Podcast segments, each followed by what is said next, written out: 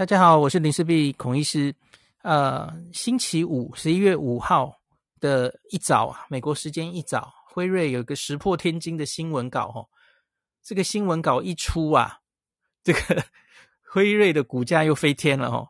那其他这个疫苗厂的股价都都跌，下跌下跌，这样一片凄惨这样哦。为什么呢？好，就是辉瑞的口服药的资料也出来了哦。那要讲在最前面。跟我们之前讲默克那个新药一样吼，请注意，这只是新闻稿而已吼，他还没有投稿，然后正式详细的资料都还没出来吼，所以我们完全只能用新闻稿上的东西跟大家分析。那所以，也许不一定是他讲的那么美好，大家一定要有这样的认知吼。那可是就我们来看看他说了什么吼，那这个。昨天那一集说的哈，英国口服药哈，默克的莫莫纳皮皮哎，不会念 m o n u p i n a v i r 莫纳皮纳韦，莫纳皮拉韦，就把这个药的风头完全抢过了。为什么呢？它从数字上看起来，诶，好像效果比这个默克的药还好诶，同样是平平是口服药哈，所以我脸书上就就说哈，这是既生瑜何生亮哦。降低这个住院或死亡的风险哈，我们知道默克的药是五十 percent 嘛，可是这一个辉瑞新药嘿，它可以降低八十九 percent，五十跟八十九不可谓不差别不大诶吼。好，那到底是怎么样吼？这个默克的这个药出现了很强劲的对手哦，我想辉瑞怎么又是你们疫苗 BNT 疫苗也是你们你们搞的吼？那药物也是你们，你怎么什么都要赚？嘿，怎么这样子？好，那我们来看一下新闻稿到底写什么哈。那首先说这个药物啊，它已经有商品名了哈。可是很不幸，我不太会念。那我刚刚扫了一遍英文所有的新闻哈，我发现所有的新闻主播都没有在念这个药的名字，因为它太难念了，他也不会，大家也不会念哦。他们就只顶多说 Pfizer pills 哦，Pfizer 的口服药哦。好啦好啦，我真的不会念 P 开头的 p l a x i l o v i o 啊，不会念，真的不会念 P A X L O V I D Paxlovid 这样吗？随便随便好。那它有一个，因为是新药嘛，所以它有个代号 P F 什么什么的。那可是那真的不重要。那它是一个蛋白酶的抑制剂 Protease inhibitor。Protease 是病毒生。生长繁殖的时候很重要的一个酵素啊，吼，那这种蛋白酶抑制剂，吼，在我们的抗病毒药物里面其实不陌生。那最常用的就是我们的抗艾滋病药物，它是我们抗艾滋病药物里面非常非常重要、很依赖的一种品项，吼。那所以我们其实还蛮熟悉这一类的药物的，吼。那这一个新药呢，它其实加了，它是复方，它加上了另外一个药叫 Ritonavir，Ritonavir 也是 protease inhibitor，也是蛋白酶抑制药物吼。可是它在这里的作用不是抗病毒的效果，它是用很低量的这个 Ritonavir 这个药，因为这个药本身它除了艾滋病的作用之外，吼，它可以减缓肝脏我们。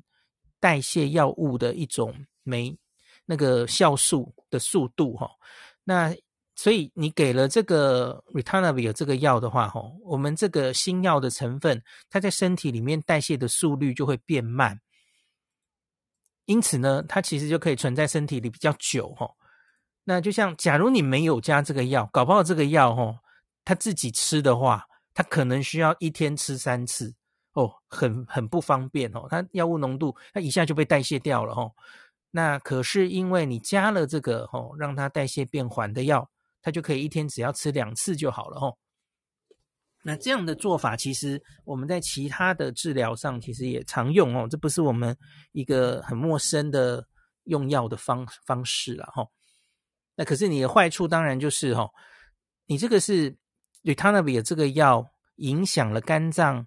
代谢那个酶，所以因此，假如你有在吃别的药哦，那别的药物，这个药物也是经由这个酶代谢的话，哦，那可能会有一些药物的交互作用，这个要小心哦。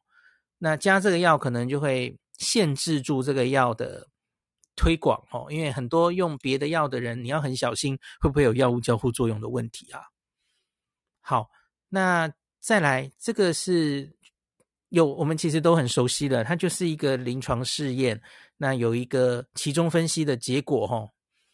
那这是一个 Phase Two、Phase Three、Phase 第二到第三期的一个随机双盲的临床试验，一样啦吼，它就是一比一收案，然后一组就吃这个辉瑞新药，一组吃安慰剂，这个我们很熟悉了哦。他从七月就开始收案，原本他预计是要收三千人哦，比默克那个临床试验规模大哦。那他收案的条件其实跟默克这个条件是几乎一模一样。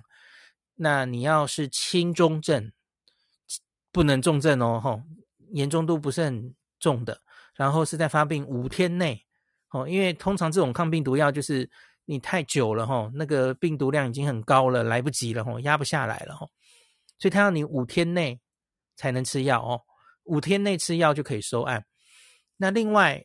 他一一样要有一个易重症的高风险因子啊，一模一样。那只是这个新闻稿里我没有看到他收的呃危险因子比较多是哪一些哈、哦，没有写到跟默克一样详细呀、那到目前为止哈、哦，哦，这个临床试验它叫 EPIC HR，呃，A E P I C H R，它其实是缩写哈、哦，啊，就是 Evaluation of Protease Inhibition。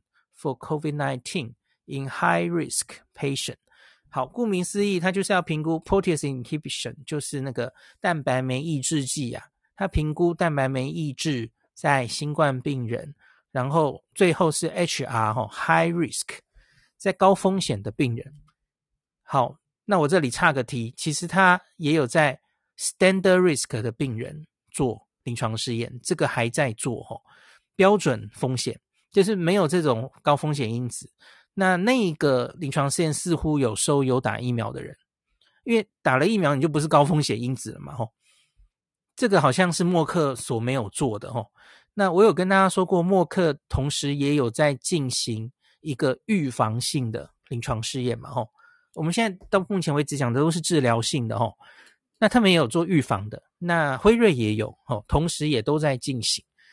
那所以辉瑞同时有三个临床试验在进行，那现在这一个呢，提早这个不是提早，呃，初期第一次这个期中分析之后，它跟默克一样，因为发现实在太有效了，所以他们自己还有经过 FDA 的咨询之后，哈，决定提早终止这个临床试验，哦，因为都发现很有效。好，他目前。是集中分析是在九月二十九号之前收案，总共已经可以分析完整分析的一千两百一十九个人。默克是七百多人了吼，人数不太一样。那他去分，因为他人数够多，所以他有做出一件事跟默克不一样吼。因为默克是五天内吼，那他们说好像你比较早吃药跟比较晚吃药好像没什么差别。好，可是，在辉瑞这个药有差别哈。你假如可以在三天内就服药哈，有症状三天内，七十二小时内，那用药组这样的人有三百八十九个人，这里面只有三个人需要住院，没有人死亡。那对照组同样同样一比一的对照组哈，三百八十五个人，这里面就有二十七个需要住院了。这你不用说算数，不用算统计，你就知道其实有差了嘛，吼！而且其中七个人死亡，哦，这真的差蛮多的哦。那达到统计学上显著的意义啊，P 值是小于零点零零零一，哦，超显著。OK，好，那另外五天又怎么样呢？吼，假如是所有的五天的都来看的话，吼，那用药组的六百零七个人中间有六个人需要住院。这是一 percent，那没有人死亡。那对照组中六百一十二个人中，哈，四十一个需要住院，那其中十个人死亡，这个致死率是一点六 percent 哦，就跟我们对新冠的理解差不多嘛，吼。没有打疫苗的人致死率可能是二上下嘛，吼，这里是一点六啊。好，同样达到这个统计学上的显著意义。那可是可是这里我要讲一点六哈，应应该这样讲，我们全世界现在平均起来死亡率、致死率，然后没打疫苗的话，可能是拉到二左右。可是问题是，这个临床试验它收的是有重症风险的人。可是它才只有一点六，这其实有点偏低耶，所以它收的严重度也许没有非常高哈。好，我们继续看，那安慰剂组这样就是刚刚说嘛吼，十个人死亡，那用药组一个都没有死哈。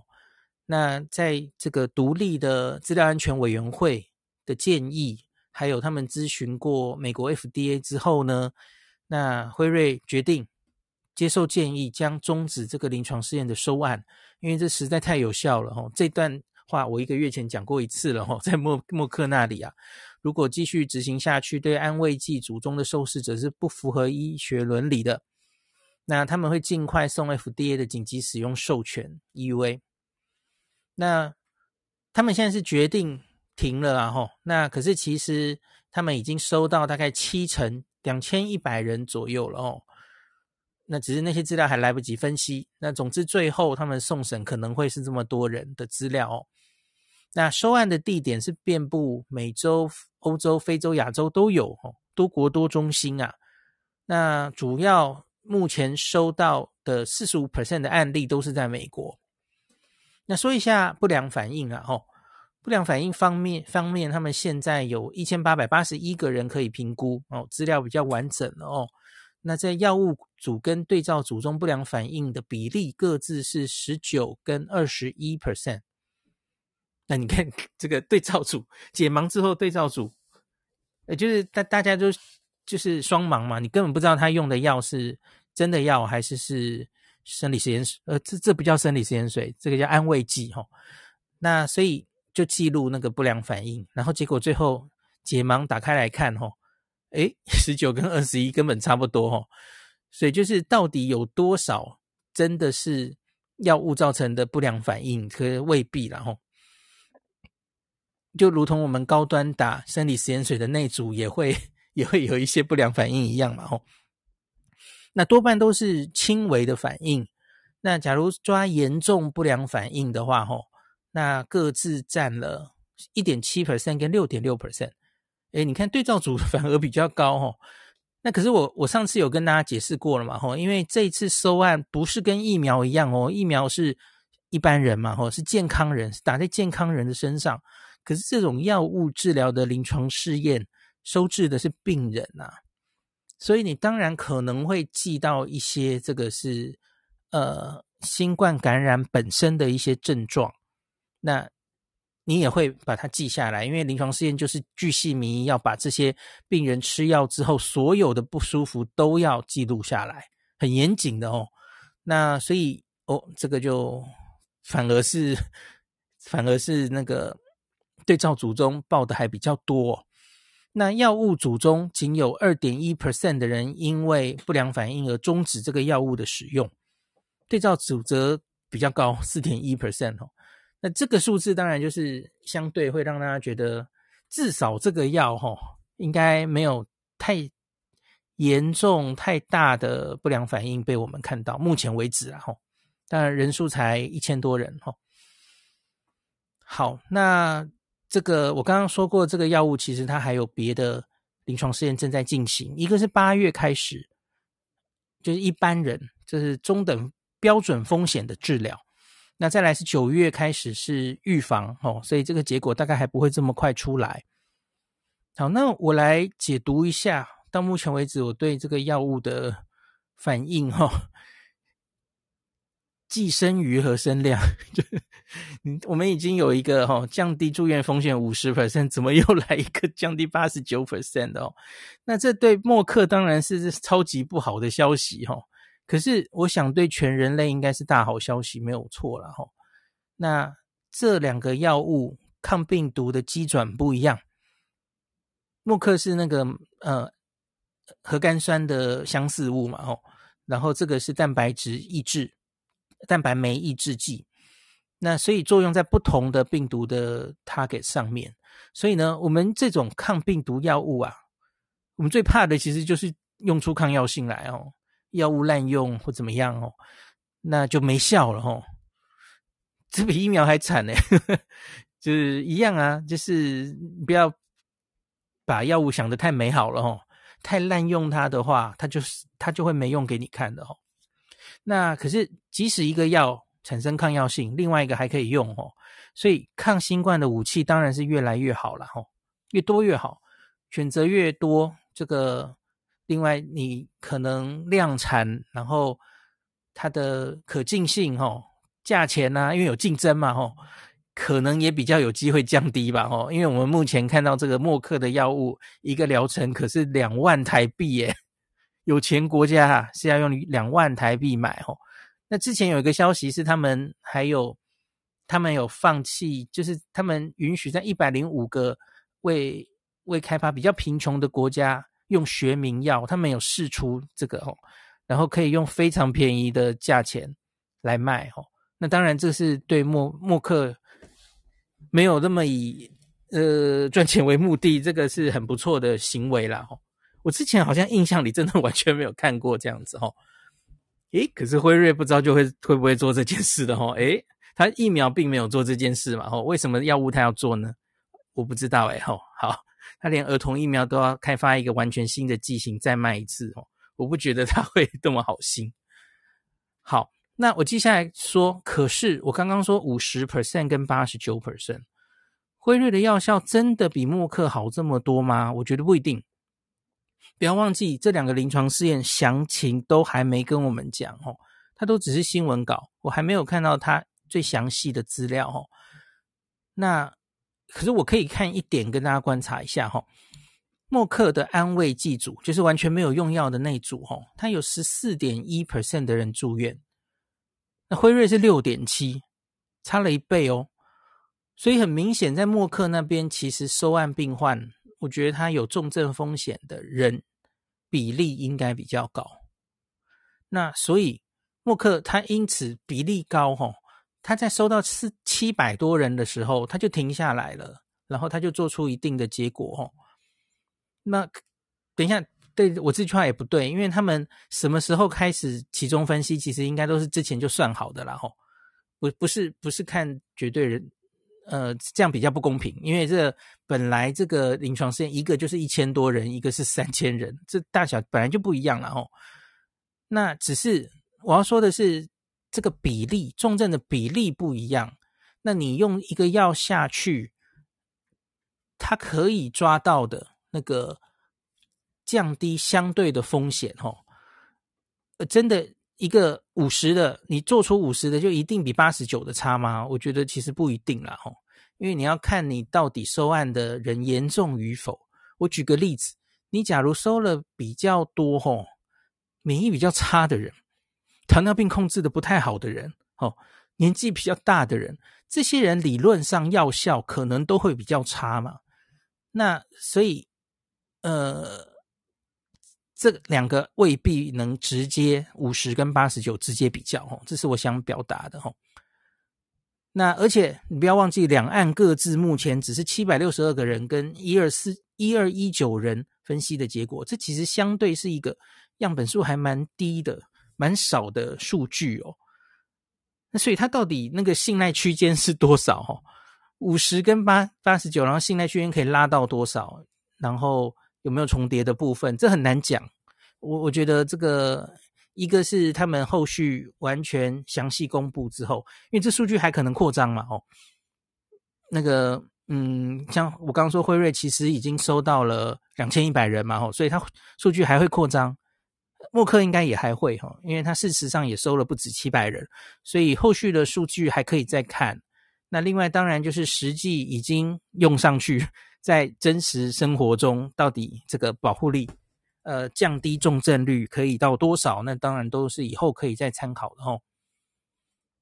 好，那最后还是老生常谈，要提醒大家哦，药物跟疫苗是相辅相成的啦哦。那这个不要因为口服药就。出来了，然后又加重你不想去打疫苗的意愿，这样子哦。这些药物我觉得一开始出来的时候，哈，就算台湾有买到，哦，嗯，我觉得它应该都不会，你能拿就拿得到，哦，因为一开始大概量不会很多。那另外，我可以想象，它一进来的话，它一定是第一个要经过主治医师开方，而且搞不好是要经过感染科医师开方。呃，默克那药很贵诶，两 一个疗程两万的药，你他怎么可能随便让你最前线的医生大家都可以开吼？那另外，他一定会列出一些，就像英国也列出了嘛吼，他有种种条使用条件嘛吼，你要在确诊有症状的五天之内。你要找得到医生帮你开这个药，吼，那你可能要，我觉得很可能是跟英国的条件一样啦，吼，大于六十岁，然后你要有糖尿，或是你要有糖尿病，你要有心脏病，呃，诶，还有什么？缺一个 糖尿病、心脏病，好，肥胖，呃，所以大概这样子，所以不是每一个人都可以拿到药的，吼。那你会说，诶，他有做这个预防的临床试验啊？对啊，好，以后会不会还有预防的？吼，就是你真的家里有人感染，然后你也可以去用药哦。我不知道，我要看他预防的人，他是用在什么样的人？吼，我觉得，假如这个药这么贵的状况下，他应该还是会首选用在刚刚讲这些有高风险条件的人。吼，那距离每一个人都可以。自由的用这个药，大概我觉得不太可能，短期内不太可能哦。好，所以呢，假如你是一个诶三十多岁啊，有点讨厌不想打疫苗的人，我跟你讲，你可能等不到这个药的啦，你还是乖乖去打疫苗比较实际哦。那可是你现在假如是个六十五岁，你不想打疫苗的人哦，我刚刚跟你解释过了嘛，吼，五十 percent 你就满意了吗？好，好啦，你说辉瑞现在是八十九 percent 然后，好啦，可是你当然，假如你真的很不幸的得到新冠的话，你当然是希望你重症的风险可以降得越低越好嘛。那现在这些药其实机转都不一样，那所以你用了默克的药或是辉瑞的药，再加上你原本有打疫苗，我相信应该都可以让你重症风险越降越低，因为他们的机制都是不冲突的齁。那所以呢，呃，还是要打疫苗的。重点是这个哦，你不要看今天股市哦，诶，这疫苗股全部都降，你就以为疫苗完了没有人要打了？诶，不是，看股市那个跟那个科学是不一样的哦。股市反映的是股民的心态哦，那不是科学要怎么做。好，那最后就是看来美国 FDA 有得忙了哦，会继续忙下去了。至少这两个药的 EUA 哈。那后面还有莫德纳的小儿的，呃，青少年的，呃，小小朋友的，到 到底要怎么过？哦，啊，还有得审的哦。那应该还有第三个以上的口服药会出来吧？我记得还有一个药也很有机会。好吧，那今天就讲到这里。